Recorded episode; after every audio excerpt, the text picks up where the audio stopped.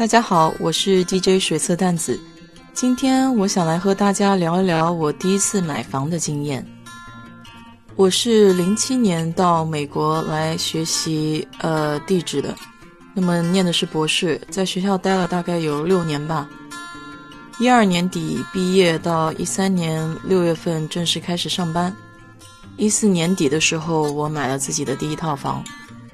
在美国正式开始工作的时候，呃，会给你一个 sign bonus，也就是我们说的入职奖金。我就是用那笔钱加上我父母给我添了两万美金，付了一个首付。我所在的区域的话，呃，房价基本上还是是可以负担得起的，就没有像加州那块儿还是比较贵。那么基本上你还是要等工作几年攒了一个首付以后，才有可能去买房，因为基本上房价是四五十万美金起。我的第一套房子是二十二万买的，所以当时首付是百分之二十，也就将近是四万四美金。你也可以选择不付百分之二十首付。那么如果你付不到百分之二十首付，比如说你只能付百分之五或者百分之十的话，在你的付款没有达到百分之二十首付之前，你都需要付一个叫呃 mortgage insurance，也就是说房贷的一个保险。那个大约会是每个月一百多美金，也是根据你的房价可能会有所浮动。我个人的性格是属于决定比较快的，而且一旦就遇到我喜欢的话，我不大会去流连看别的选项。那么在买房子这件事情上，是尤为突出我的个性。我从看开始看房到真正决定要买这套房子，大概只用了一个礼拜的时间。我的看房经纪当时给我选了一套房子，是在稍微远一点的地点，那么也都是中国人比较喜欢买的一个区域，啊，学区比较好，但是它的缺点在于离我上班的位置比较远，而且它价位超出了我的范围之外。我当时的预售范围在二十五万以下，那么那套房子是二十六万多一些，所以我就直接没有要看那套房。我现在所住的房子是我自己看中的。那么在美国这边呢，它有一个 HAR.com，就是你可以从网上自己去看一些你自己喜欢的房子，它有各种房产经纪把这个房子给 post 到到网上，就跟国内各种网站差不多吧。那我当时看到这套房子呢，是房东他是急于出售，房东他们是要准备呃搬到另外一个州了，所以是需要把这套房子要着急的卖出去。那么家里还有一些家具，他们都没有处理。我当时看了一下，其实他们的家具也非常好。那么在谈的时候呢，因为这个房东他本人对自己的这个房屋啊是非常有这个怎么说呢？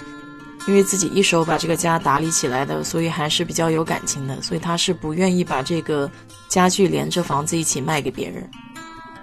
那么我买房子的经验之谈就是，首先第一点你要看重大体的位置，也就是很多人说的 location，location，location，重要的问题要重复三遍。因为你这个房子所在的位置呢是不能够改变的，也就是决定了将来你每天啊去上班和下班这个时间花在路上，你是否愿意就是每天承受这样的呃痛苦？那当然有些人可能不在意，就是说是痛苦还是怎么回事？就这点对于我来说是比较重要的，所以你要把自己最看重的问题要放在首要的条件去考量。那么我这套房子呢，离我上班的位置大概只有十五分钟，就即便有。呃，交通堵塞的情况下，我基本上半个小时到四十分钟，我也一定可以到家。这样有一点什么好处呢？就是中途如果家里有一个什么事情啊，需要我临时回家处理一下的话，那么往返也不过就半个小时，所以还是来得及的。第二点你需要看重呢，就是这个房子的结构。结构对于美国的房子来说的话，还是比较重要的，因为如果你想要改房子的结构，需要通过各种流程去审批。这是一个非常复杂和繁琐的过程吧，所以你要，如果你想要尽量简化这个过程的话，建议在一开始的时候就找一个相对比较满意的房屋内部结构。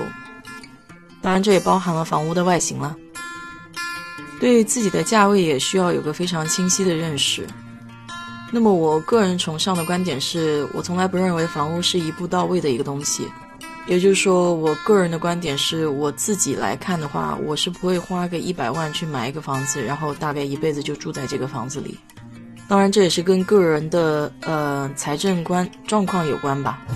也就是中国人老话说的“有多大能力办多大事儿”嘛。我对房屋的周边环境也是比较看重的。那么，我需要住在一个比较方便的地方，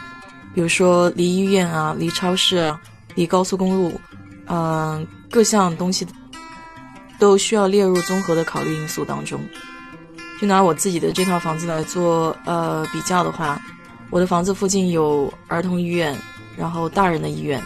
然后离小学只有五分钟，中学就在小学旁边。超市的话，开两条街就有各种各样大型超市。那么高速的话，也就是大概两三分钟的开车路程。所以所有的综合因素考虑下来的话，我会觉得这个东西是非常适合我的。当时呢，还有一点小小的挫折在买房的过程当中，因为从你看中房子开始，然后你的代理去跟对方讨论价格，价格定下了来了以后呢，你需要讲找相关的人员来验房，呃，验房了以后呢，就是银行来估价。我当时的问题就出在银行估价上面，因为这个房子本身有一个影音厅，那么当时他所有的家具是愿意留在这个房子里面的。那银行估价呢？这个房子的家具加起来也差不多接近有一万块，所以他就不可能贷给我贷款，就是达到原来所谈的二十二万那个价格，因为他会觉得家具是一个贬值的物品，就到时候他卖房子，也许因为受这个家具的影响，他有一万块钱的差价在里面，所以最后的结论就是，我就不要这个家具了，但是我需要他的房价给我减一万块。由于房东也是比较着急卖这个房子的，所以这个价位谈得很还是相对比较顺利的。那么银行估价过了，贷款批下来了以后，基本上你这个房子就算到手了。他们会有个第三方的叫 title 公司给你去做这个房屋 title 的这个 clearance，也就是说就要看你这个 title 上有没有任何的这个债务。这步完成了以后，就是最终的步骤。到 title 公司去签各种文件，嗯，然后你需要付首付款。今天的节目就做到这里啊！如果您有关于在美国买房的任何问题，欢迎在评论区里给我留言。谢谢大家收听我的节目。